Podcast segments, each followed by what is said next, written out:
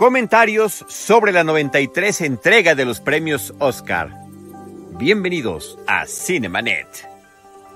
El cine se ve, pero también se escucha. Cinemanet. Charlie del Río, Enrique Figueroa, Rosalina Piñera, Diana Su y Deidali Gómez. Cine, cine, cine y más cine. Bienvenidos. Cinemanet.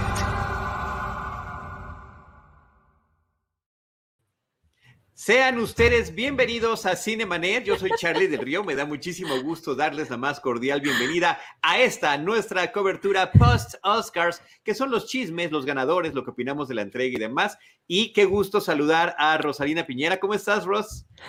Aquí somos los ángeles de Charlie, desde luego los acompañamos en esta transmisión especial alrededor de la ceremonia de los premios Oscar, que bueno, hubo varias sorpresas inesperadas, hay creo que varios puntos interesantes para comentar y, y qué gusto que nos acompañen. Muchas gracias, me siento bendito entre las mujeres. Diana Su. Charlie, esta semana estamos celebrando el Día del Niño y creo que el hacer este tipo de cosas ridículas que al fin, al final siempre tienen una justificación, de acuerdo a nosotros, me encantan. Es tener ese niño presente eh, todo el tiempo, así que yo le voy a entrar a cualquier cosa que tenga que ver con, con siempre estar platicando con el niño interno. Platicando y practicando. Yo, yo es así como justifico mi inmadurez ya a mi elevada edad, eh, querida este, eh, Diana Su y también Rosalina Piñera. Y me estoy volteando a ver a mi teléfono porque estaba con nosotros de Idalí, estaba en una tormenta de granizo en la zona de la Ciudad de México donde estaba y nos está avisando que ya se le fue la luz. Así que en cuanto puedas, eh, que se conecte otra vez. De Idalí. Te esperamos, de Idalí. Sí, aquí le estamos esperando porque pues hicimos un esfuerzo grande por estar. Gracias a Jaime Rosales en los controles. Estamos de lentes oscuros porque pues los Oscars, las estrellas así van de lentes oscuros, nosotros los, los emulamos un poquito, lo pudieron volver a hacer en esta última ceremonia, la 93 de este 2021, ahorita platicamos sobre los detalles, pero yo ya me los voy a quitar porque no veo nada. Sí, yo tampoco. Perdón, me pongo mis lentes de verdad. Ya, he regresado, aquí estoy. Pero ya quedó para la foto, para la imagen y para el recuerdo. Ojalá que regrese pronto eh, eh de Idalí y también saludar con mucho cariño a Enrique Figueroa Anaya. Eh, en el caso de Enrique, anda con muchísimos proyectos. Está, está próximo a estrenar un podcast nuevo eh, con Cinema y Fal, con Le Cinema y Fal. El podcast se llama Clack. Yo diría que se debería llamar Le Clack, pero no me hizo caso Enrique, se llama nada más Clack. Y justamente en estos días está lanzando pues el boletín informativo, también los datos los tenemos ahí en eh, Cinemanet. Y eh, ahí está Jaime Rosales, nuestro productor. ¿Cómo estás, James? Es que se, está conectando. Se le, fue la luz a Deidali, no tengo forma. No te preocupes, en cuanto pueda, este, nos reconectamos con ella. Y también mañana Enrique Figueroa está invitado a dar una charla para el IMSS sobre cine para niñas y niños. Así que eh, la información sobre estas cuestiones que está cubriendo nuestro colega, nuestro amigo, nuestro compañero, están ahí disponibles a través de las páginas de Cinemanet. Y ya el, granizo está llegando a mi colonia, lo estoy escuchando. Ahorita me voy a separar un momentito para cerrar una puerta para que no se oiga tanto el ruido. Yo también voy a este cerrar la ventana porque mi gatito está ahí. Este. Oye, qué barbaridad. yo veo que estás en Los Ángeles, Charlie, y hay un día muy soleado, así que no mientas. No, y ahorita vas a ver al señor que está atrás de mí, se quedó congelado como estatua. Ahorita que me quité, mira, para que vean. Ahí está. Hay que explicar. un minuto, un, segundo. Sí.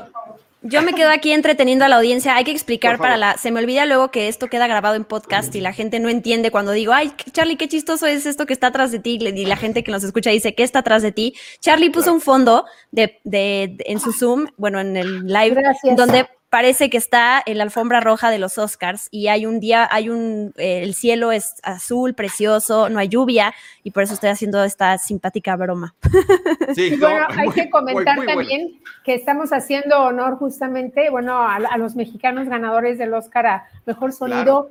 Para que vean la importancia que tiene justamente el, sonido en una transmisión eh, este, para impartir pues, también este, comunicar un mensaje como lo estamos eh, en estos momentos escuchando. Gracias a la Claro, está, eh, no, sé si alcanza a escuchar, ya está golpeando fuerte el granizo en mis ventanas, pero bueno, si no llega hasta ahí, me da muchísimo gusto. Pues vamos a arrancar con, con, estos comentarios.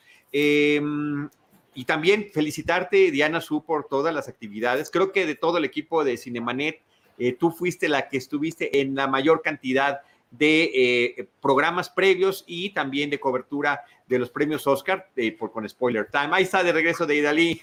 Hola, Deidali. uno, no, uno no puede controlar esas cosas. Una disculpa y hola.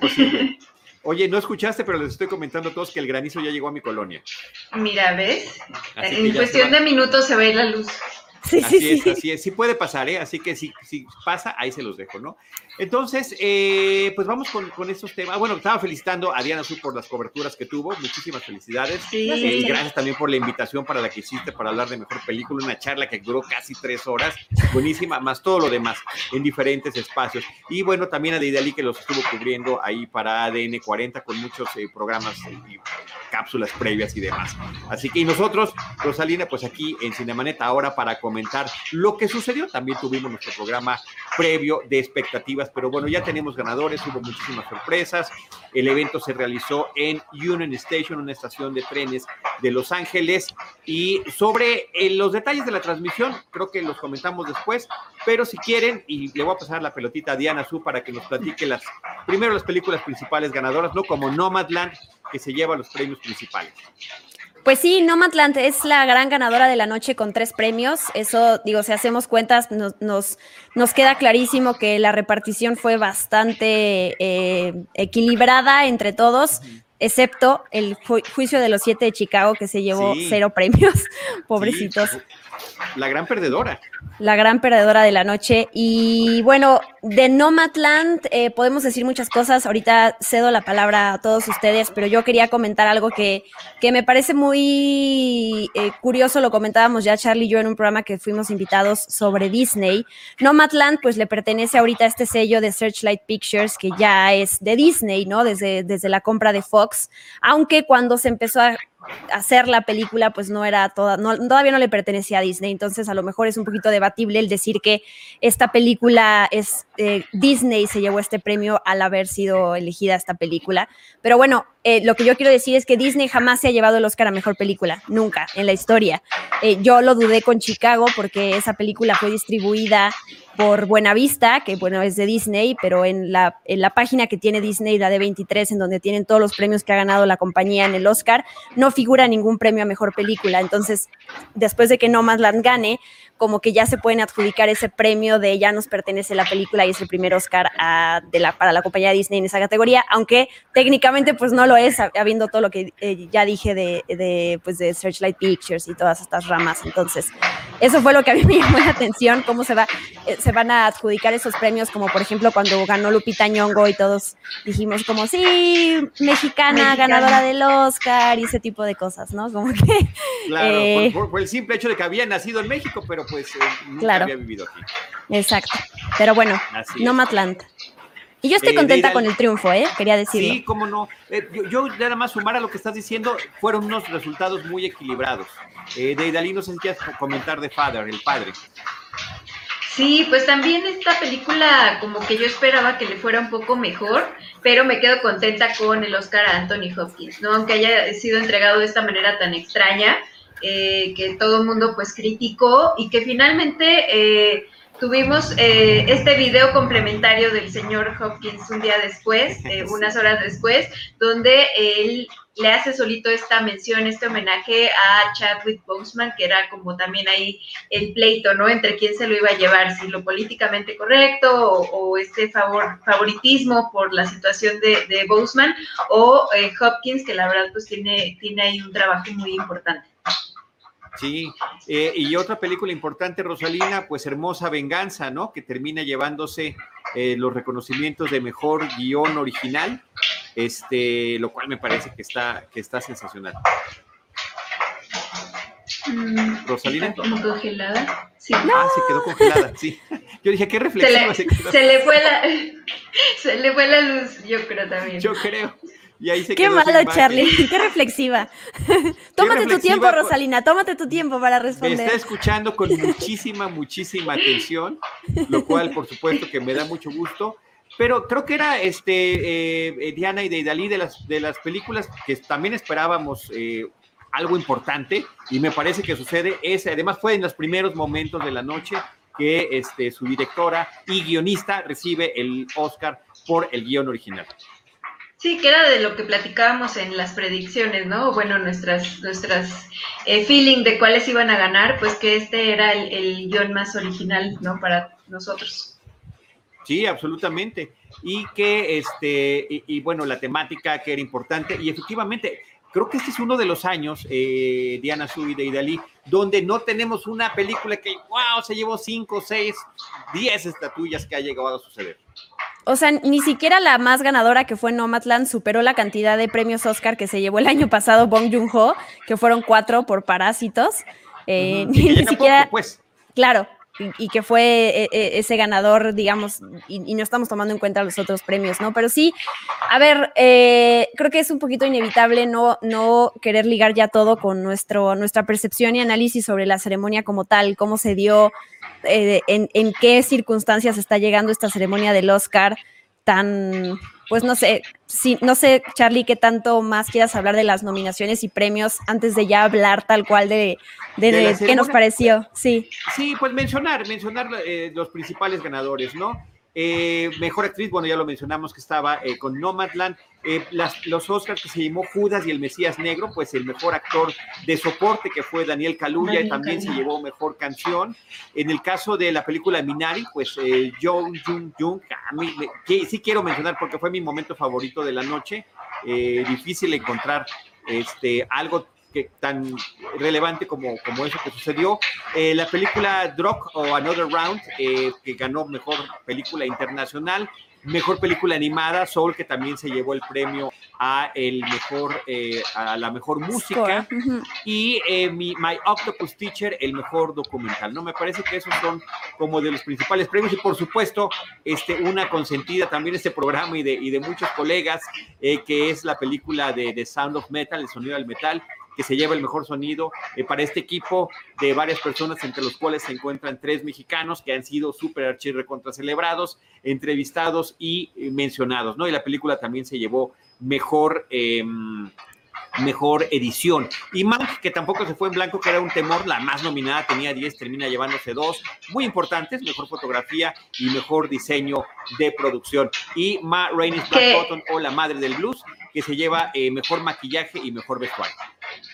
Que ahí Charlie con Man, con Man que este foto decían, bueno, ¿qué tal que este es un, un, Oscar robado, no? Este, había un poco esa polémica porque todo el mundo esperaba que se lo llevara Nomadland también o cualquier otra, y resulta que sí fue una sorpresa esta, este premio en particular, ¿no?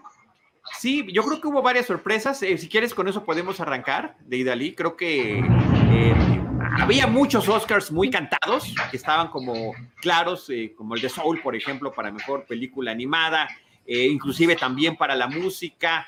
Eh, de mejor película era la gran favorita y para dirección Nomadland, pero hubo otros que no. Mejor actor, todo indicaba que sería Chadwick Boseman, termina llevándoselo Anthony Hopkins, por ejemplo. Sí, yo, yo tengo que admitir que hice un poquito de trampa en mi quiniela, porque yo aposté porque habría un empate en la categoría de mejor actor principal, que se lo darían a Chadwick Boseman y que se lo darían a Anthony Hopkins. Y es, es hay que, hay que eh, eh, destacar que sí ha habido empates en la ceremonia del Oscar eh, a lo largo de los años. Creo que son seis los que ha habido en 93 años, no me lo sé de memoria, pero sí ha pasado, no estoy loca, no me lo, no me lo saqué de la manga y impuse una nueva regla nada más porque quise. Pero bueno, no sucedió, pero aún así, como ganó Anthony Hopkins, me adjudiqué punto cinco en la quiniela. ya sé que, eso es trampa. yo, te tendría que reclamar que es un poquito trampa, porque para que ganaras ese punto, debería de haber ganado los dos o no. ¿no? está bien, me lo voy a, me voy a quitar, Charlie, está bien. y te quedas en 18. Yo me quedé en, 17. La verdad que y, llevé un arranque hasta los primeros 12 premios, iba, no, perfecto. Eh, pensé que este era mi año y no, al final de cuentas, venga, vengan todas esas sorpresas, incluyendo fotografía, eh, incluyendo, este, pues, obviamente el tema de las actuaciones, ¿no? Entonces, eh, hubo esas grandes sorpresas en la ceremonia, en los temas de premios, pero por ejemplo el de Anthony Hopkins me parece que está increíble que se haya sucedido. El de fotografía, ciertamente el de No es fantástico, pero también el de Mank, o sea, son esos que dices, cualquiera de los dos me parece que está correcto em, y, pues es, es parte del evento que podamos contar justamente con estas cuestiones que eh, nos sorprendan, a menos que haya alguna que ustedes digan, no, esta definitivamente no me parece bien, no sé si tengan alguna que digan, esa no era la merecedora.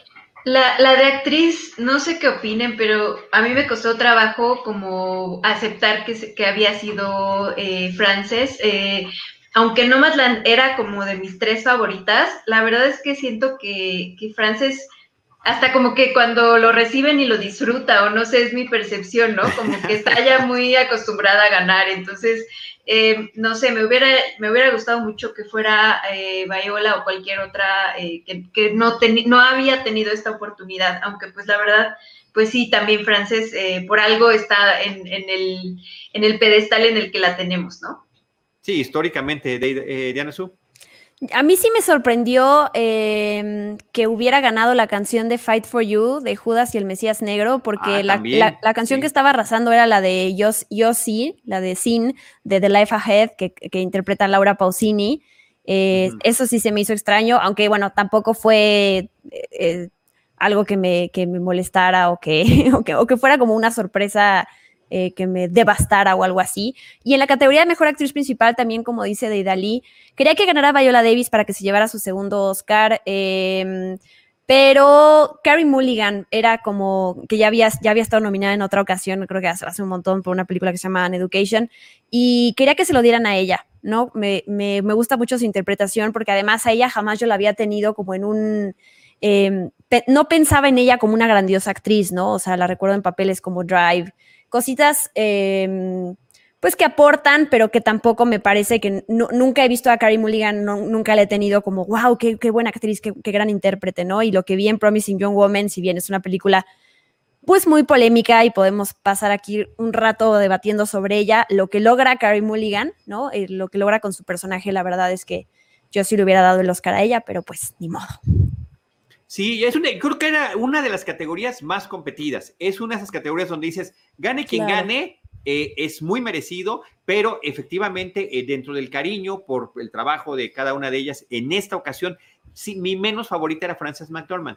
Eh, y Viola Davis tal vez porque no la veo como actriz protagónica en esa película, sale muy poquito tiempo, aunque sí tiene una gran fuerza, pero Andra Day en la de Billie Holiday me parece extraordinaria, excepcional. Vanessa Kirby también, y también yo era eh, eh, este, Tim Kerry Mulligan, sin duda. Eh, por su película, por su trayectoria, por ella misma, me parece que hubiera sido un gran reconocimiento y hubiera sido todavía más equitativo la distribución de esos principales premios si además Beautiful Revenge, hermosa venganza, se lo hubiera llevado, ¿no?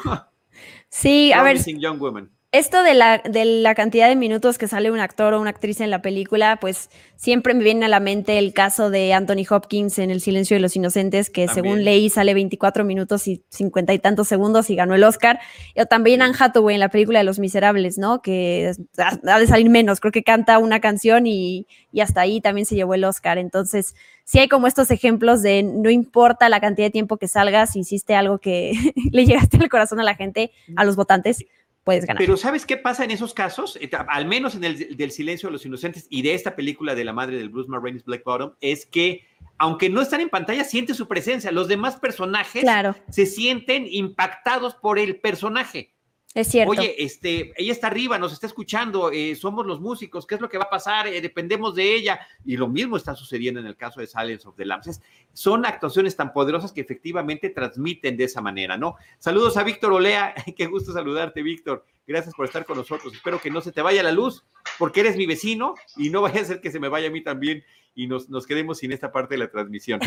Este, pues fueron partes de las, de las, de las sorpresas que hubo, pero vamos con. Oye, y bueno, y el tema. Sí. Charlie, antes de, de, seguir, eh, lo que decía Diana Su sobre esta cantante que ganó eh, por canción original, eh, también es ella la que ganó el Grammy, ¿no? Por otro tema. Eh, si, no estoy, si no estoy mal, que tiene que ver con eh, el caso George Floyd. Entonces, sí era como un poco también ahí esta moda, ¿no? De que esta mujer está con todo este año. Y eh, yo sí lo, yo tampoco lo vi venir, porque un poco quería que ganara Laura Pausini, pero sí lo entiendo, ¿no? Entiendo que se haya llevado este premio. Claro. Sí, y no sé si tuvieron oportunidad de ver los números musicales, que fue algo que por motivo de la pandemia no se incluyeron dentro de la eh, transmisión de la ceremonia y que me imagínate cuánto hubiera durado si lo hubieran incluido finalmente, pero eh, que fueron grabados previamente en una azotea en Los Ángeles y que la verdad quedaron, yo vi los cinco y me gustaron muchísimo y a la hora de la hora, aunque yo, yo tenía en mi quiniela la de... Este, la de One Night in Miami es la que yo pensé que iba a ganar. Cuando escuché esa interpretación de la de Judas y el Mesías Negro, dije, oh, oh, creo que me equivoqué. y ya era demasiado tarde. ¿Te gustó más? Mm. Sí, eh, en, dentro de las cinco interpretaciones que vi de las canciones en vivo, que cómo las grabaron en la azotea, ¿no? Para preparándose para la ceremonia. Entonces, bueno, me parece que eso es ese, ese impacto también tuvo ya no para los votantes, por supuesto, pero este, pues es significativo de lo que significa la canción, la pura canción en sí, no ya fuera del contexto de la película. Claro, no, yo no me había puesto a escuchar. Creo que, eh, no sé, ahí depende también la, lo sé, lo mucho que te gusta la, película es la, o la canción que tanto se pegó en tu cabeza y la tarareas, o no sé, yo siento que estas si me dices ahorita, cántame la, tarareame la melodía, ni sabría, ¿no? Por dónde empezar. La verdad es que siento que son todas iguales, justo porque no me he puesto a escucharlas o ni, siquiera la letra, ¿no? Pero así pasa, o sea, cuando es algo también como en canción además de Disney, es como un poco más fácil también tenerlas más presentes o cuando las oyes, no sé, en la radio, lo que sea. Esta cuando, cuando salió la película, cuando estrenó la película de a Star is Born, la canción de Lady Gaga y Bradley Cooper estaba en todos lados y también entonces cuando llega el Oscar las tienes más presentes porque las has escuchado hasta en el súper y estas pues también por lo de la pandemia y todo se quedaron ahí em, pues ah, digo, si no, si no las, no te gustaban a ti en un principio, pues a lo mejor ni siquiera las bajas, ni siquiera las escuchas, no las tienes presentes tal cual. Coco, recuérdame, ¿no? ¿Qué tal con esa Coco, sí, bueno. No dejábamos de cantar. Eh, Totalmente. y, también estaba eh, por ahí, ya digo un poco de tema aparte, que la que se volvió también un fenómeno de canción fue la del final de la película Drog. Eh, que sí como que le llegó mucho a un nivel muy local, ¿no? De, este país, eh, como que la gente la, canta y que creo que la banda ni siquiera, hay el trueno, este, que la banda ni siquiera ha, tenido oportunidad de tocarla con público por este tema de la pandemia, ¿no? O sea, entonces sí está así como súper chistoso el fenómeno de las canciones. La canción de Druk es la de la que bailan. Ajá, la que baila, ah. ajá, que se llama What a Life. Ah, mira. Sí. Eso Está padre. Tengo los, sus pasitos en la cabeza, pero justo no la canción, la voy a volver a escuchar.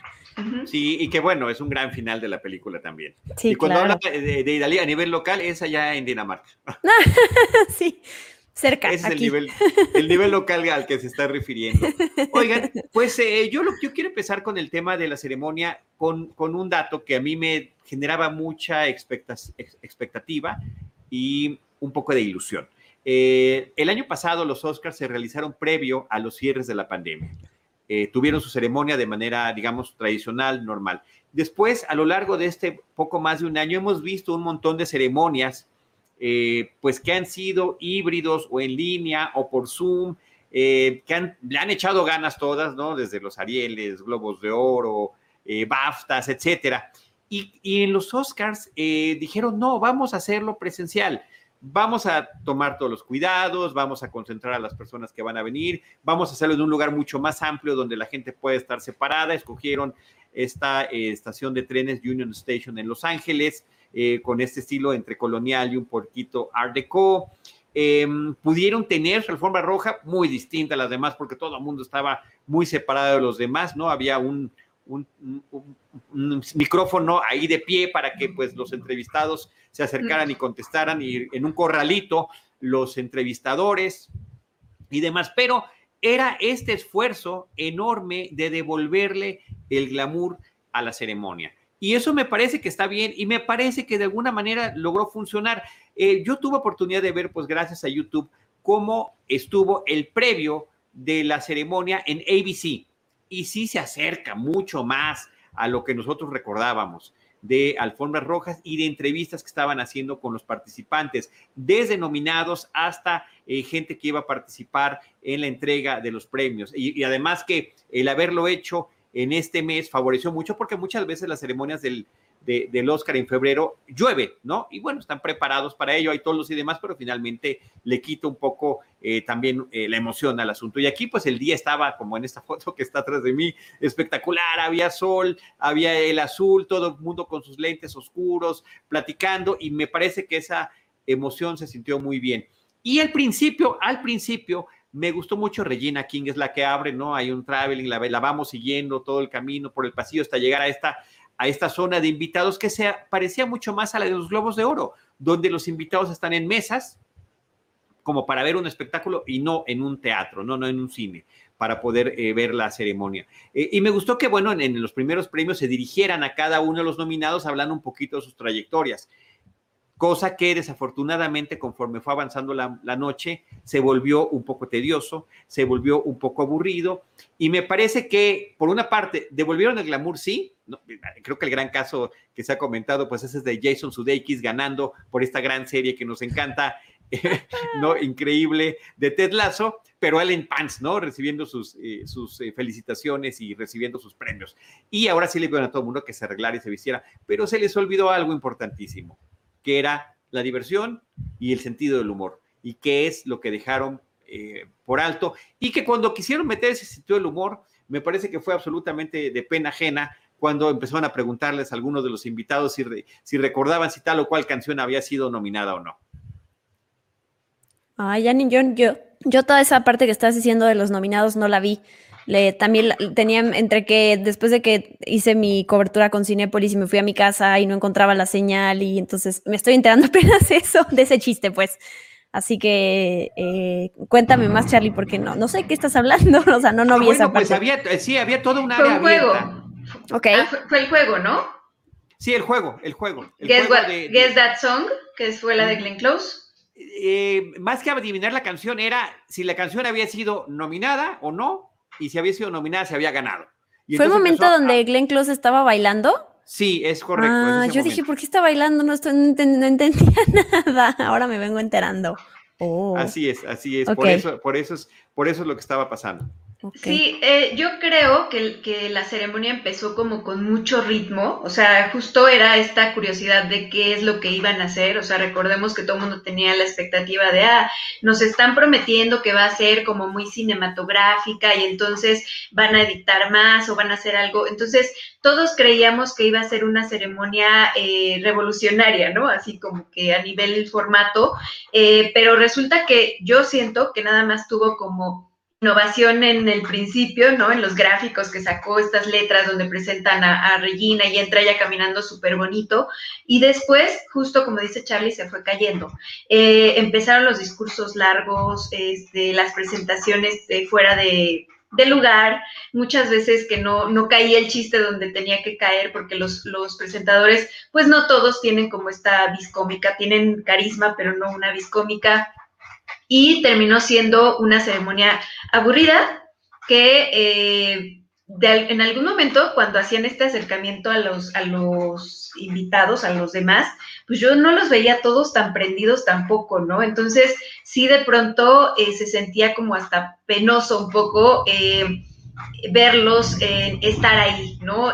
también hubo cosas raras como porque eh, Daniel Kaluuya sí estaba en las mesas y su otro el otro nominado es, este actor que también es la que también estaba pero en otra zona eh, que parecía mucho más alejada. Entonces decías bueno que ya saben quién va a ganar o por qué la Kit está, allá y no no eh, estaba estaba en la Gran Bretaña estaba en, ah, el había, había, digamos, varias sedes, ¿no? Este, y una era justamente en, en la Gran Bretaña y, y, ahí estaban en un, en un cine, inclusive ahí estaba la familia de David Kaluuya, estaban, estaba la mamá y la, y la hija que justamente las ponen en cámara cuando él dice, hay que vivir la vida, todo es increíble, ¿no? Este, estamos vivos, mis papás tienen sexo, entonces que la mamá se agacha este, un poco apenada y la hermana también se muere de risa, ¿no? Ese tipo de cuestiones. Pero sí, ah, eh, ah, estaba establecido este asunto de que también eh, a través de estos enlaces podía, podían estar en lugares muy específicos como en el que estaba eh, Lake, ¿no? Entonces, y la, y, la, familia de David Kaluuya. Y, el, y la otra es haber regresado al, al, eh, al, teatro, antes Teatro Kodak, ahora Teatro Dolby, eh, donde eh, Brian Cranston, que me parece que eso también fue particularmente simbólico, con el cine o teatro completamente, todas las sillas completamente vacías. Aquí es donde normalmente lo tenemos, ahora no estamos. Y sale para entregar un premio honorario justamente a personas que han estado apoyando a través, ya a instituciones y a, gente que ha estado apoyando a la pandemia, ¿no? Lo cual, este, pues me parece que sí resulta significativo este vacío de los teatros, ¿no? Eh, sucede lo mismo con eh, el director de Parásitos, haciéndolo eh, también a control remoto, también desde un cine vacío, ¿no? Entonces, creo que esos eran símbolos que me parece que son importantes, no particularmente emocionantes, ni emotivos, ni divertidos, que insisto, no, es que haya estado mal, eso me parece que está bien, pero sí le faltó esa chispa. Y la otra parte interesante, yo desde que era niño, una parte fundamental para mí de ver los Oscars era ver las pequeñas escenas de las películas que nos ponían. Y eso estuvo con una reducción al mínimo, pero un mínimo eh, prácticamente ridículo. A mí no me pareció mal, ¿eh?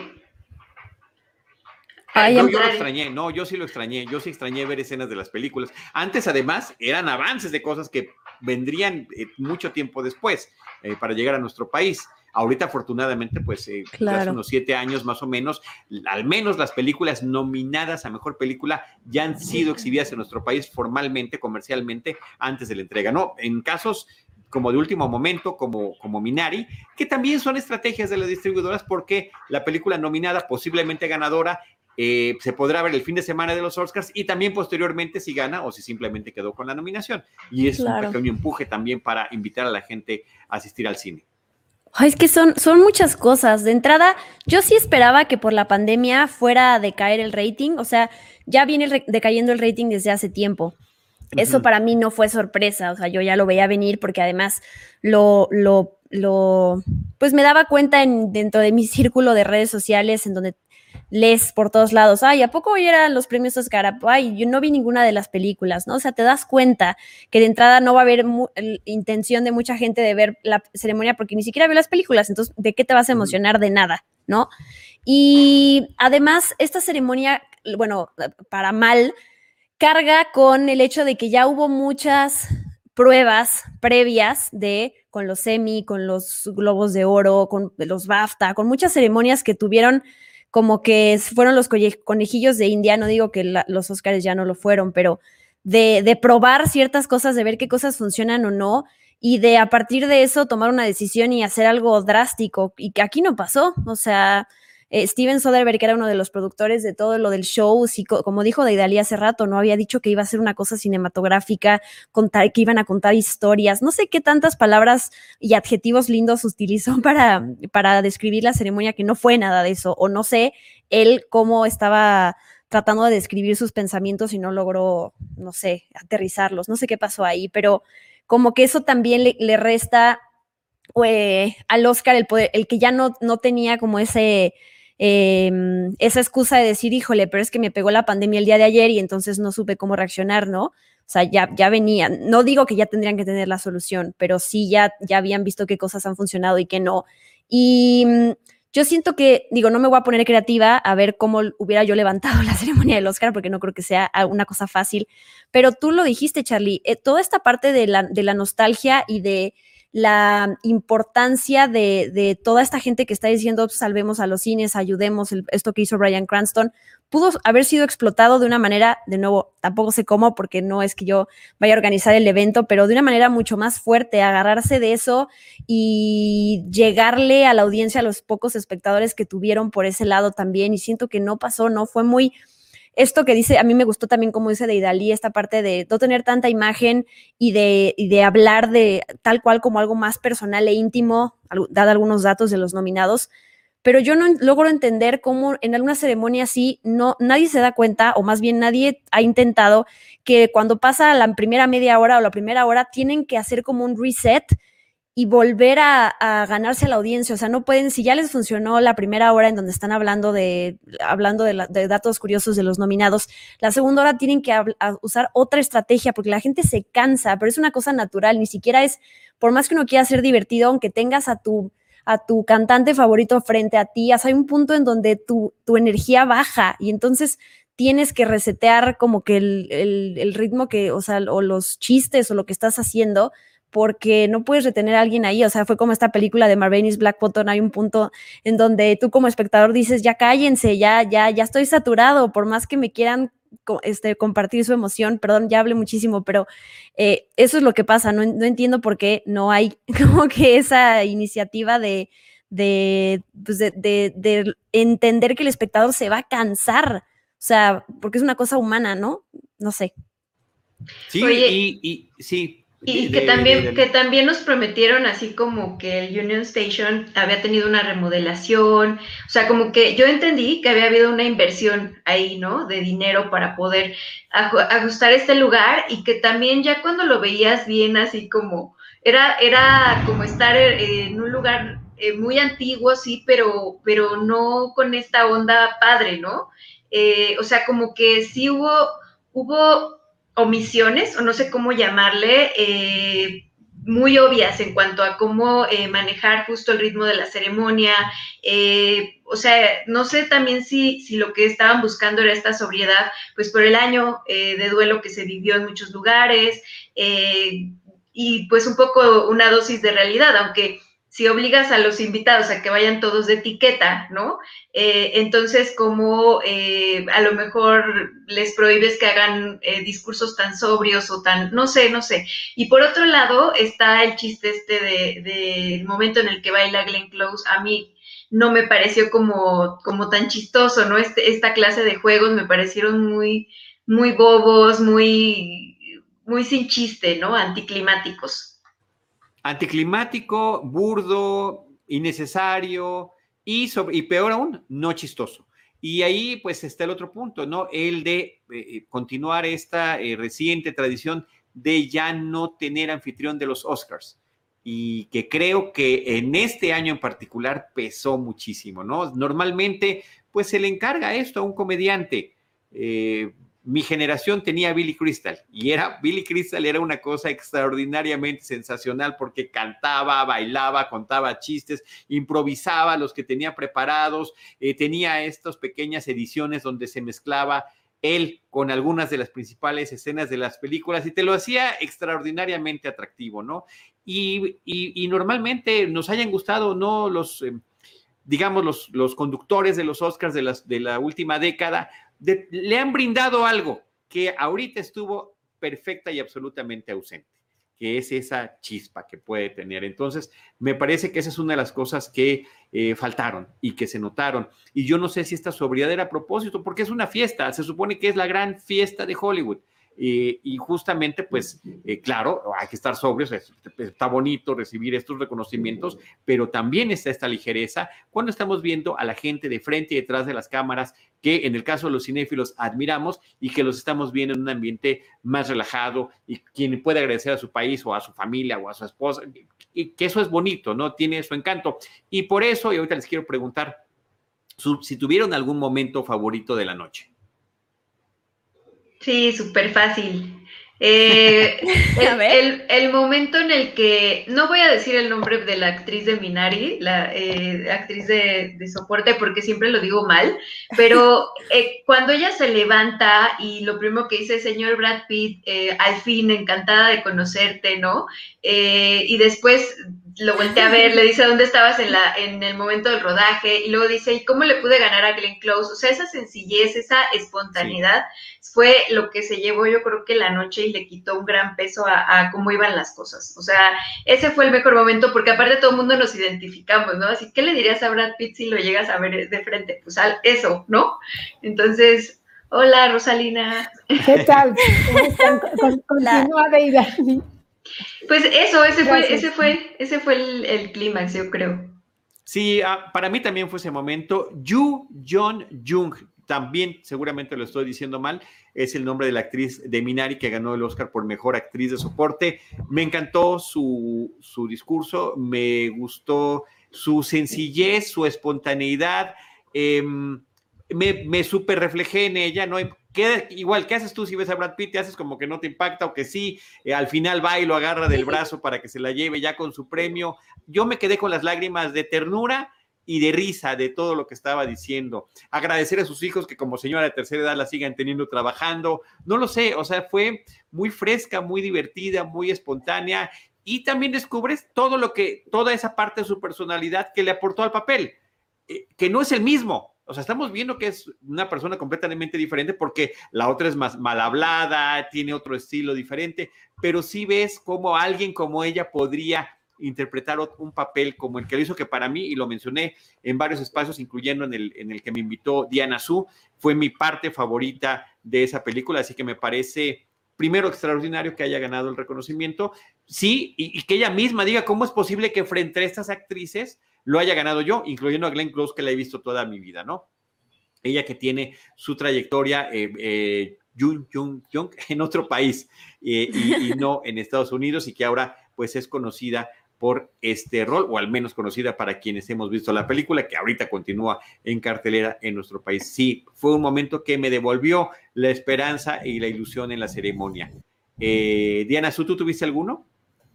La verdad no, o sea, me pongo a pensar en un momento que memorable y no tengo ningún momento memorable porque no me estoy acordando de ninguno en este momento, pero fuera de la ceremonia sí tengo uno que de hecho no lo mencionamos hace rato, porque fue uno de los ganadores pero es toda esta odisea que vivió, que sigue viviendo, no sé si ya se regresó a su país, Sergio Chami, este protagonista de, del documental de la gente topo, este chileno, este señor de 87 años, que ha estado documentando en su Instagram a partir de fotos cómo ha sido su, de, entrada eh, se atrevió a acceder a viajar desde su país hasta Los Ángeles para estar en la ceremonia porque él no él, cuenta en Instagram que no había viajado nunca y que quería ser también como este ejemplo de cómo la gente grande puede y sigue teniendo una vida normal, digo, con más cuidados, a lo mejor algunos mejor que otros, pero se pueden seguir moviendo y pueden seguir teniendo experiencias, ¿no? Y digo, no se llevó el Oscar, me hubiera encantado verlo ahí, ganarlo, pero ya ganamos con haber conocido a este señor. Se, se, tomó una foto con el Oscar que ganó em, em, mi, maestro, el, pulpo, el documental de Netflix que se, que se llevó, que, ganó en esta categoría, y este él dice, no, todos ganamos y yo gané porque conocí nuevos amigos, hice estas nuevas experiencias, y entonces sí, yo estoy muy impresionada como de las pequeñas y más bien a partir de fotos las grandes lecciones que nos ha dado este señor.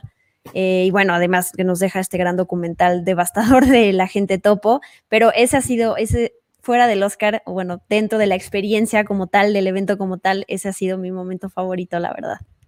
¿Cómo no? Y esa foto eh, que ha dado la vuelta al mundo de él sosteniendo el Oscar de, y junto con los realizadores de My Octopus Teacher me parece que es verdaderamente encantador. Y sí, todo esto que comentas de su primer eh, viaje en avión en su vida, eh, para venir a la ceremonia, haber estado en la alfombra roja, participar en la ceremonia, sí, es increíble y es dentro del contexto de esto. Eh, Rosalina, comentamos a todo mundo que eh, la tormenta, el granizo, la falta de electricidad te sacó de, nuestro, de, nuestra, de nuestra charla, pero este, estamos platicando y no sé si tú tengas algún momento favorito de la ceremonia. Sí, eh, me parece que también el de Glenn Close, que de repente yo creo que tal vez su, mejor actuación fue justamente esa noche de no poder creer que nuevamente no se iba a llevar el Oscar. Yo estoy también este, de acuerdo en que, bueno, en, esta, esta nominación no era en realidad su mejor papel. Yo creo que, bueno, desde Relaciones Peligrosas, este, la esposa ha tenido unas interpretaciones extraordinarias ya entra en este récord, ¿no? De, de, la mujer, este, de la actriz más nominada, pero yo creo que, que gracias a, este juego de, que tenían que adivinar este, cierta canción, que, que, donde estaba un DJ en ese momento, y que ella de repente se identificó perfectamente la, la, este, la canción, dio varios datos y también incluso se levantó y bailó, yo creo que rompió justamente como un poco con, la, con esa tensión que estaba en el ambiente, ¿no? Porque bueno, eh, como ya lo han comentado, supongo, pues fue una ceremonia pues muy, muy diferente a, lo que, a lo que estamos acostumbrados, donde de repente, bueno, estuvo el glamour, pero también estuvieron estos momentos este, tan espontáneos, estos actores, ¿no? Tanto la, la mejor actriz de reparto, Yu Hun Jun, este, con esta naturalidad, este, esta estrella inmensa que es este actor de la gente topo, que yo creo que cuando sale con su foto del Oscar, pues es que eh, si se entregara un Oscar como al carisma, pues él se lo, se lo hubiera llevado porque él es un gran personaje.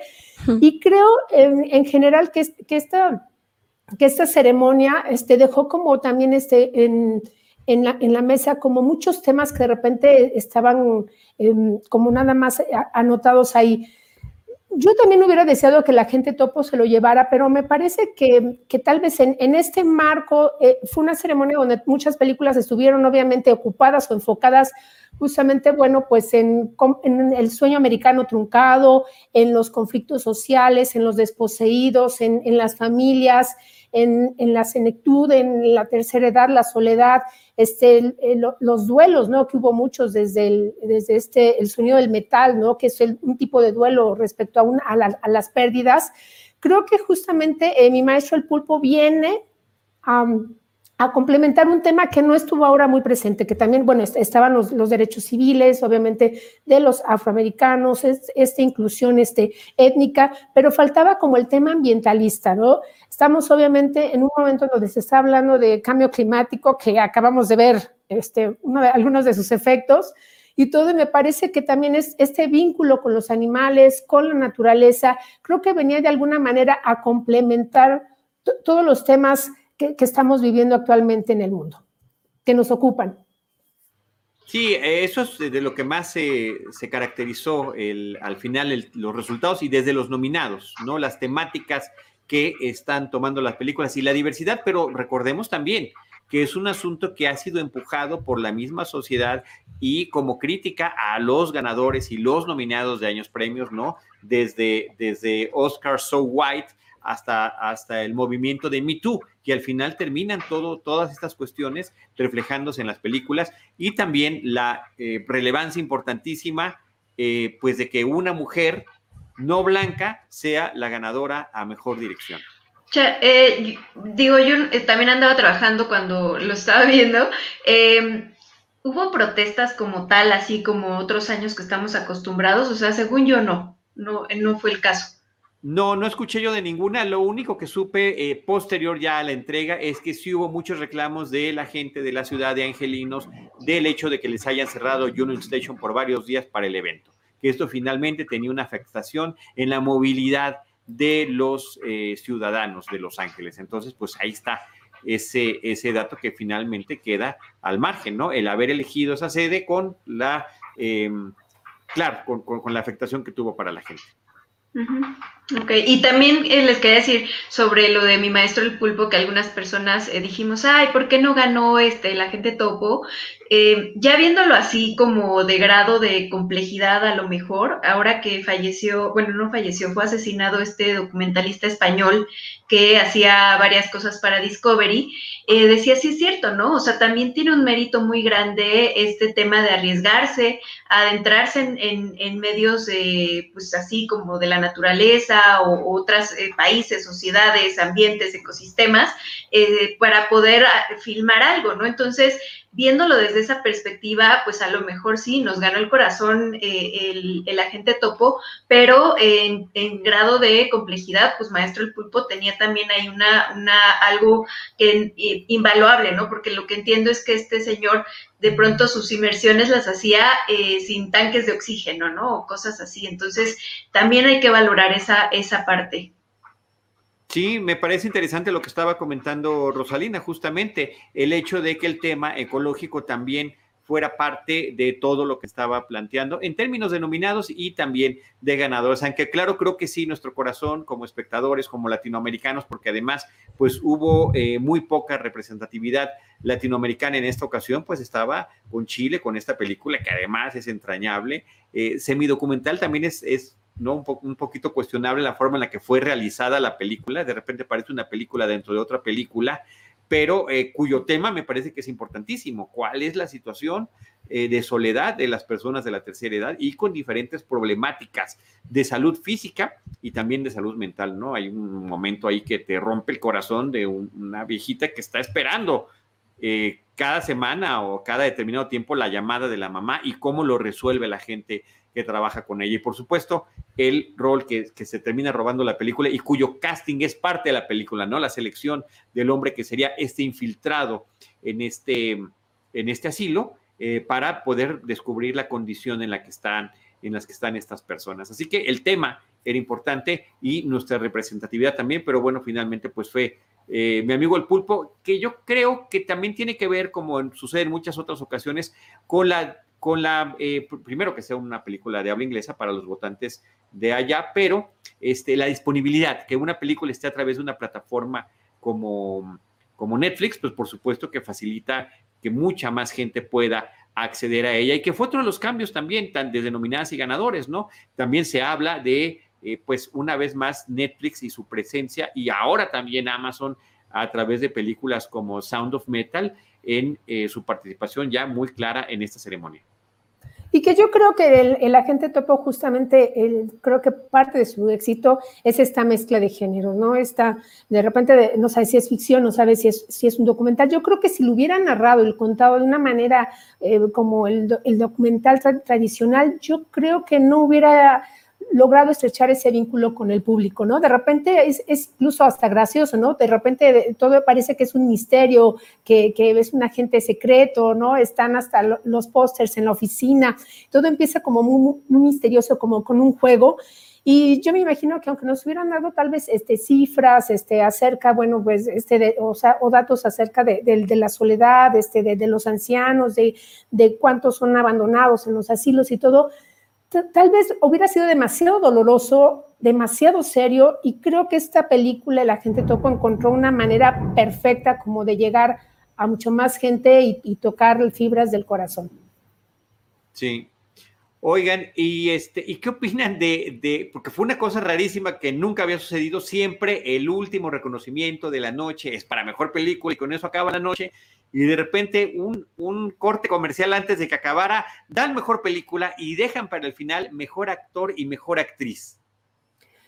Pues creo que eso, perdón, habla de dos cosas. No, vas, vas, vas, Rosalina. Una, una de que yo creo que de verdad todo desconocían exactamente de, este, quién, quién iba a ser el ganador. Creo que todos apostaban justamente a que fuera justamente una premiación este, póstuma, ¿no? que iba como a cerrar esta noche este, para la, comunidad afroamericana y de repente para todos fue una sorpresa. Y yo creo que fue el gran tropiezo de la noche, justamente pues el clímax y digamos como que la joya de la corona es, es, es eso, la mejor película este, del año, la mejor película de la noche. Y, de, y de, por sí, si ya de repente faltaron mucho, muchos, eh, muchas secuencias de video que, nos invitaron o que familiarizaran al público o que le recordaran cuáles eran las películas que estaban en competencia, de repente fue el momento más anticlimático pues en la carrera pues de los Óscares y del director que, que, que dirigió esta, esta transmisión. Sí, sí, sí. A mí, por ejemplo, me pasó algo chistoso que yo hacía escribiendo en mi nota, ¿no? Los ganadores y no me creían, o sea, me decían, pero ¿por qué estás poniendo mejor director si todavía no lo dan? O sea, bueno, yo no, es que ya lo dieron, ¿no? O sea, sí fue como, como que nos estamos tan acostumbrados a décadas de, tener cierto orden que esta innovación, pues sí fue como rara. A mí no, o sea, no me disgusta tener estos cambios. Eh, como que está bien de pronto experimentar cosas, o sea, también tratar de que todo sea de la misma manera siempre, a lo mejor eh, no siempre es tan bueno. Eh, más bien a mí lo que me, se me hizo raro fue el, In Memoriam, que estuvo muy rápido, o este DJ, eh, no sé, o sea, hubo otras cosas que me disgustaron más que cambiaran el orden de, de los premios. Bueno, es que al final es todo, al final es todo, pero el cambio de, no dejar al final mejor película sí resulta muy anticlimático y resulta más anticlimático cuando no gana quien creen que van a ganar, que era el favorito Chadwick Boseman, y que gana alguien que, oh cielos, no está en la ceremonia y no está ni siquiera en la sede ah. británica. Entonces, eh, es como quedarse de repente en blanco, ¿no? Como cuando te sacan de la, de la, de la transmisión porque se va la luz, Rosalina. Algo así. Y además yo había leído que Olivia estaba planeado que si ganaban, que si ganara Anthony Hopkins, Olivia Colman iba a subir por su premio. Ella ni siquiera tuvo chance de hacerlo porque todo se apresuró y todo fue muy raro. A mí, como dice Idalí, sí me gusta que hayan modificado el, em, el, orden de las categorías, no todas. Sí me gustó que empezaran con mejor guion original, me gustó que mejor dirección lo metieran antes, pero pero para nada promuevo que mejor película, no, o sea, tiene que ser la última que se premia, porque también si no estás con esto de entonces, ¿por qué no metiste, por qué no la, última? Entiendo en, esta ceremonia en específico que fue porque muchos pensaban que Chadwick Boseman iba a ganar y entonces iba a terminar en, en una nota muy alta la ceremonia. Pero entonces, ¿por qué no mejor actriz después? ¿No? O sea, como que ya entrarías en, también en, este debate de por qué va antes una que la otra si son iguales, ¿no? No similares, iguales. Eh, mejor película, entonces englobas a un equipo detrás de una película. No hay necesidad de hacer distinciones ni decir qué va antes, qué va después. Entonces, eh, no sé si esto de la película fue muy raro. Y pues se tienen que prever esas cosas. Uno no puede asegurar que va a ganar Chadwick Boseman. O sea, porque digo yo, feliz que ganara Anthony Hopkins, claro que Chadwick Boseman me encanta su interpretación, pero a mí sí me gustaba más Anthony Hopkins, em, pero no puedes entonces estar este, organizando las siguientes ceremonias pensando que el ganador entonces tendría que, tiene que ser este para que tu ceremonia termine como en ese, como en ese momento solemne y como todos eh, despidiendo a esta persona, que en este caso es Chadwick Boseman. O sea, siento que es un grave error dejar las cosas así como al aire, a ver si le atinaste o no. Pero para mí tampoco lo más, lo que más me ha traumado toda la vida ha sido el, el error de, de La La Land y de Moonlight. Entonces, esto no fue tan grave para mí. Es, es, inigualable, ¿no? Inigualable, sí. Y que dejó a Jimmy Kimmel, además, que era el conductor, este conductor de programas nocturnos, eh, con un súper problema, eh, que por cierto, él anunciando su, su programa esta semana, estaba afuera justamente del Teatro Dolby diciendo, aquí es donde normalmente se hacían los Oscars y donde normalmente algún comediante llevaba a cabo la ceremonia. Eso fue un spot que lanzó. Recuerden que mi programa es todos los días a tal hora, ¿no? Y él normalmente manda a su patiño, al que lo acompaña en el programa, que es un latino que se llama Guillermo. Guillermo. a la alfombra roja, que siempre está conviviendo. Él no conoce las películas, no las vio ni le interesa. Lo que van ahí es a echar a echar bromas, normalmente les da tequila a los invitados y demás, y pues ahora fue como a una distancia, no le tocó, fue además del, fue el último, era el que estaba más lejos de todos, ¿no? Inclusive lo pasaron y justamente en el segmento ya donde eh, Jimmy Kimmel en su programa habla sobre los Oscars, pues pasaron todas las experiencias de Guillermo por ahí y que pues efectivamente también fueron anticlimáticas, pues gracias a este asunto de cómo se llevó a cabo ahora esa alfombra roja y esa ceremonia, ¿no? Sí me parece, habiendo visto un poquito lo que pasó eh, con, con, el que cubre la alfombra roja, eh, Axel es argentino de TNT, con lo que vi también de ABC, sí, efectivamente ABC como pues, dueña de la transmisión, sí tuvo un espacio eh, privilegiado para hacerlo dentro del lugar, como era como una fiesta en un lugar abierto, para estar entrevistando a la gente a esta distancia tan tremenda que había entre la gente que podían estar entrevistando quienes estaban en esa alfombra roja. Así que fueron pues parte también de los cambios que hubo en esta ocasión.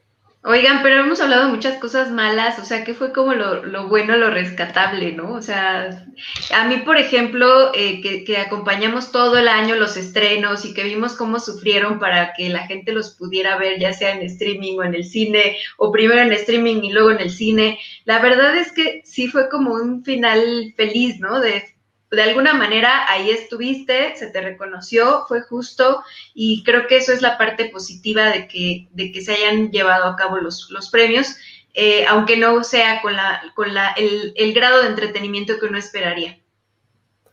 Sí, para mí el regreso del glamour, ¿no? Y, de la presencia del, del evento. Justo también eso era lo que iba a mencionar, ¿no? Parte de, como de este encanto, la famosa alfombra roja, ver los vestidos, este, cómo llegan justamente todos los, los nominados, las entrevistas previas.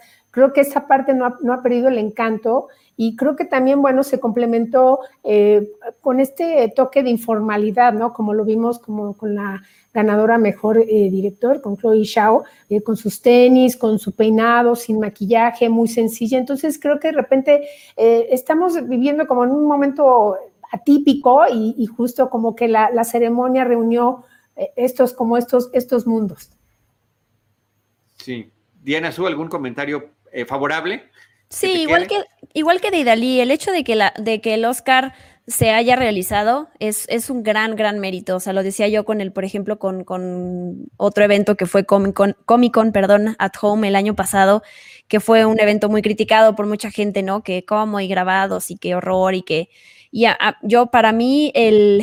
Em, más allá de la parte de la tecnología y la producción, que claro que están los millones de dólares detrás de una ceremonia como el Oscar o de Comic Con también, pero a veces se nos olvida que la gente que está detrás de esos eventos, al igual que nosotros cuatro o que la gente que está allá afuera, estamos desganados, estamos hartos, estamos cansados, estamos muy desmotivados, como muy eh, eh, eh, no tenemos ganas de hacer cosas. Entonces, más allá del dinero y la producción, para mí el que haya algo, haya, en este caso el Oscar, que se haya realizado, es porque hubo mucha gente detrás que tuvo ganas de decir, vamos a echarle ganas, vamos a hacer las cosas como se puede. Y yo eso lo aplaudo antes que cualquier cosa, como dice Deidali, ¿no? Es, para mí eso es un gran, gran mérito y tiene un peso muy fuerte.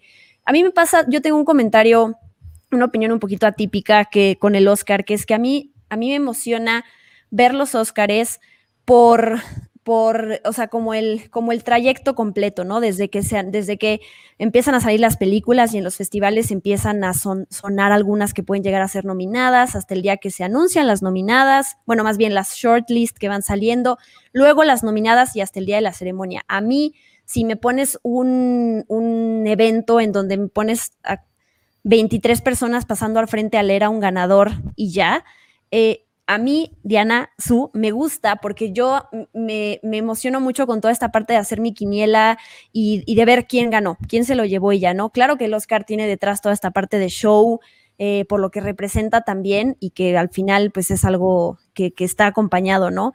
Pero por eso a mí, em, como que esta parte, cuando hay esta queja de que es aburrida la ceremonia, eh, lo entiendo y claro que me gustaría ver, yo que amo los musicales y que amo toda esta cosa, me encantaría que hubiera gente bailando todo el tiempo y ver eh, un La La Land de tres horas ahí enfrente de mí, pero en sí el que, el, el que se abra un sobrecito y se lea un ganador, para mí es muy, muy emocionante, o sea, no sé, sé que soy es atípico también porque además mucha gente que ve el Oscar no necesariamente es que sean, que, trabajen en esta industria y entonces ven las cosas de otra manera, pero eh, como que el, no sé, reunir a, gente ahí y siempre es, a lo que voy es siempre darle el mérito, le doy el mérito como a la gente que tiene las ganas y que tiene el, las ganas de querer seguir luchando por algo y, lograrlo. Claro que no todo se justifica en la vida con eso. Ahí tengo ganas y entonces por eso ya saqué 10 en el examen, ¿no? Pero en estos tiempos también lo que cuenta levantarse en la cama y querer seguir viviendo, querer seguir celebrando la vida de alguna manera, es como, como que me recuerda que hoy en día no hoy, hoy no podemos y nunca más, porque si no nos cambió la pandemia, no sé qué más nos podría cambiar en la vida, no podemos tener el mismo chip de, antes. O sea, como que esta parte de, valoramos ya la vida de otra manera. Y entonces como que hay quejas que yo también digo, ya no tienen cabida ciertas cosas. O sea, es, o seguimos siendo como muy obstinados y muy tercos en pensar algo que ya no nos estamos olvidando de la parte humana, de la parte, este, no sé, de otras cosas más importantes. Ya. No, bueno, no, creo que sea típico, ¿eh? Creo que se nos, está olvidando algo como importante, ¿no?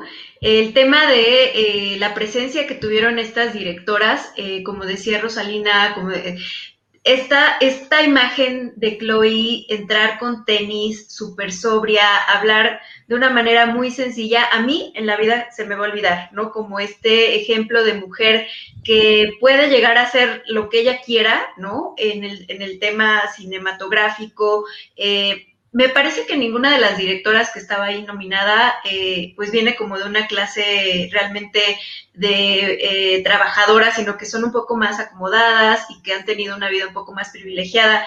Emerald Fennell creo que hasta estudió en, la, escuela que Kate Middleton. Entonces, eh, de esto no quiere decir que, que, sus méritos sean menores, sino que son este perfil de mujer que está como, o sea, no son Sofía Coppola, eh, y apenas están haciéndose paso con estas ideas también padrísimas que tienen y nos están dando un ejemplo, ¿no? De, de, este nuevo tipo de, pensamiento de, mujer que puede hacer todo, ¿no? Que está embarazada y está filmando, eh, que está filmando una serie y, está sacando su, su, película. Entonces, yo creo que ahí también hay algo importante, eh, que los Oscars son como, digamos, la punta del iceberg de lo que, de lo que todo el proceso que hay detrás. Espero haberme dado a entender. Sí, yo creo que sí, y, quiero sumar a lo que están diciendo las dos, porque a mí, eh, Diana Su, me encanta, por supuesto, el momento cuando se abre el sobre y saber que se, que se vea, que se diga quién es el nombre del ganador, por supuesto que eso es de una gran emoción. Y, eh, y por supuesto, varios de los discursos estaban enfocados a esta situación de cómo estamos actualmente, y por eso el de Chloe Shaw era sobre la bonomía, sobre ella cree en la natural bondad de todos los seres humanos. Y me parece que eso fue importantísimo que lo comentara. A priori, ella piensa en que somos buenos. Y el de Daniel Caluya, de estar vivos. Oigan, estamos vivos, estamos aquí, vamos a celebrarlo. ¿No? Y cuando dijo ese comentario sobre sus papás, no era para ofender, no era para generar polémica, no era mucho menos, no, era simplemente hablar y celebrar la vida. Un tono muy distinto al que había utilizado porque él habría, había sido muy sobrio en todos sus comentarios previos por, el tipo de personaje que interpreta un activista social asesinado a una muy joven edad con grandes expectativas y esperanzas que representaba la opresión de su raza y demás. Sí, lo ha dicho, lo dijo en entrevistas, en pláticas, en otras premiaciones. Hoy hizo ese canto a la vida y que me parece que es similar al canto de la vida de la actriz de Minari. Por eso creo que esas dos al final terminan siendo de los eh, momentos más emotivos de la ceremonia y que están abonando al discurso que ya nos había dado la propia Diana Su sobre justo celebrarlo. Y es con lo que yo había arrancado. Qué bueno que se hizo, qué bueno que había gala, qué bueno que dijeron vamos a echarle ganitas y qué bueno que dijeron vamos a traer a la, a la mayor cantidad de personas que podamos, incluyendo al protagonista de una película como la de la gente topo, ¿no? Entonces me parece que eso, esas son efectivamente las cosas que hay a rescatar. No sé si Rosalina tenga algún otro comentario. Pues bueno, no, sé si ya comentaron, por supuesto, que, también em, el hecho de que haya una mejor directora por segunda ocasión en, la edición número 93, ¿no?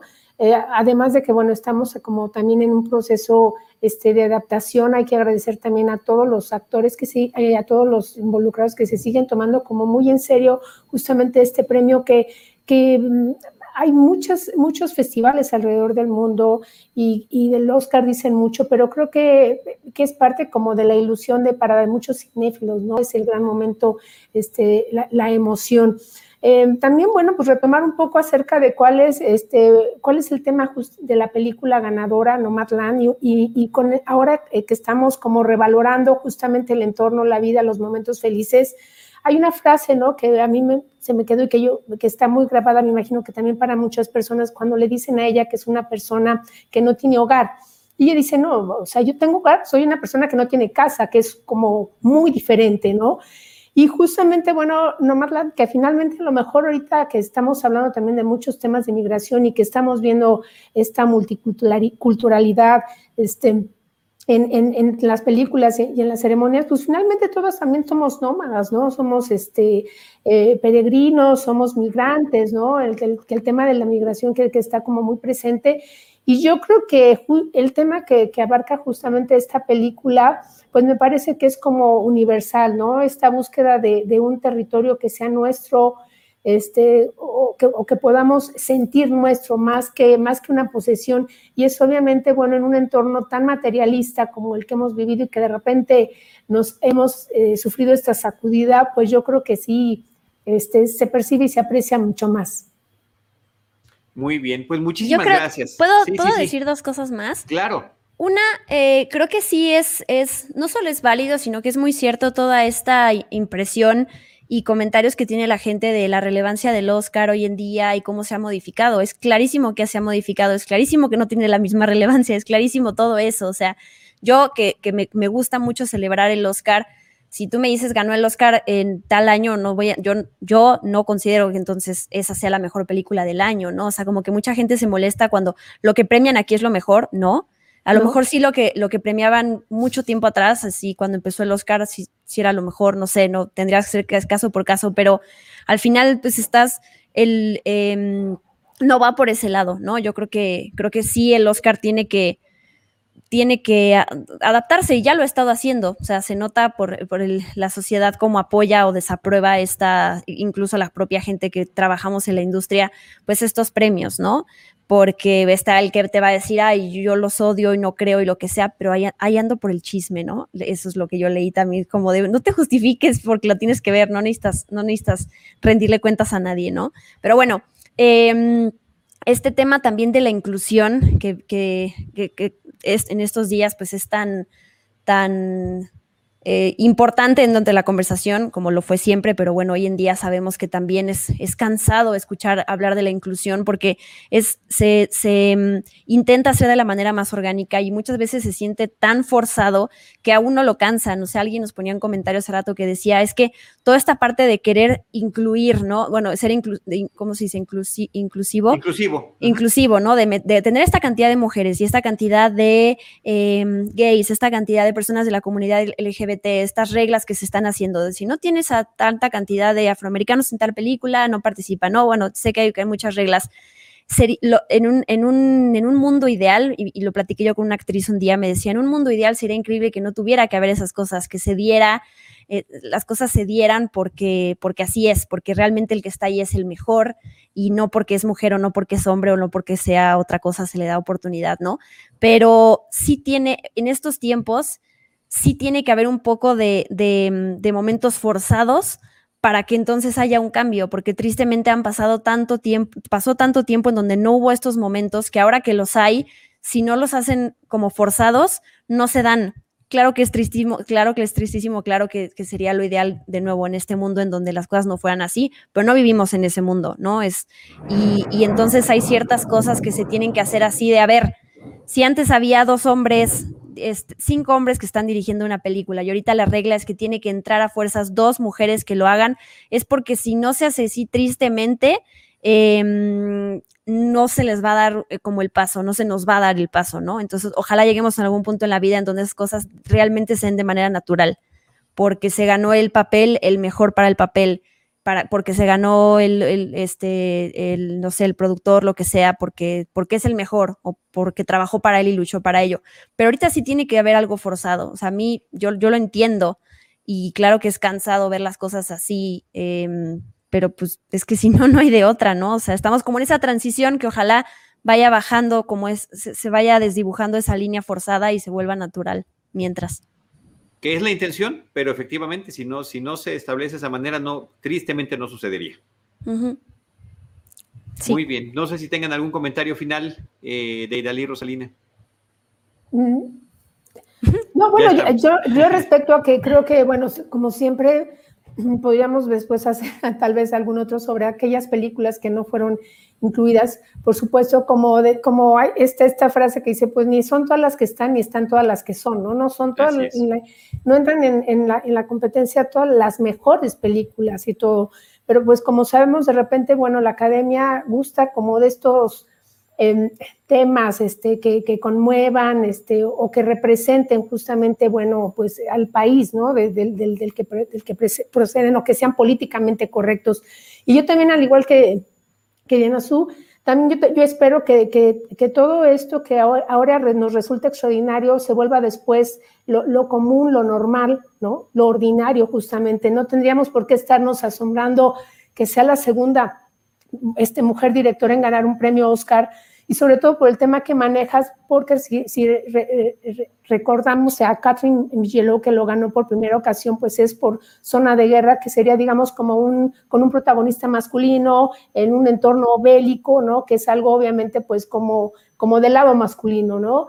Aquí es una protagonista madura, ¿no? Una actriz de, de, aquellas que ya no, ya no consiguen este, un papel fácilmente, en un, un personaje que de repente, pues, que, que, está como en esta búsqueda, como una especie, como un poco de, del western, ¿no? Que es uno también uno de los géneros favoritos en Estados Unidos. Muy bien. Pues les agradezco muchísimo. Eh, Ros Pinera, arroba de Idalí, arroba Diana Su, que estén eh, reunidas en esta ocasión para que podamos platicar lo que hicimos sobre los Oscars. A pesar de las condiciones, nos tocó a todos un poco de lluvia, un poco de granizo, se le fue la, electricidad a Rosalina, eh, a Jaime también. Jaime ha estado produciendo el programa desde su teléfono celular. Así que muchísimas gracias y muchísimos saludos, James, como siempre, por estar al pendiente de nosotros de la manera en que lo necesites resolver. Él siempre lo hace así. Así que muchísimas gracias. Y eh, pues nosotros les recordamos eh, redes sociales, arroba Cinemanet en Twitter, facebook.com diagonal Cinemanet, Cinemanet 1 en Instagram y Cinemanet 1 en YouTube. Diana Su, de Dalí Gómez, Rosalina Piñera, eh, un servidor Charlie del Río, también saludos Enrique Figueroa Naya y Jaime Rosales, les estaremos esperando en nuestro próximo episodio con Cine, Cine y más Cine. Gracias. Esto fue Cinemanet con Charlie del Río, Enrique Figueroa, Rosalina Piñera, Diana Su y Deidali Gómez. El cine se ve, pero también se escucha. Cine, cine y más cine.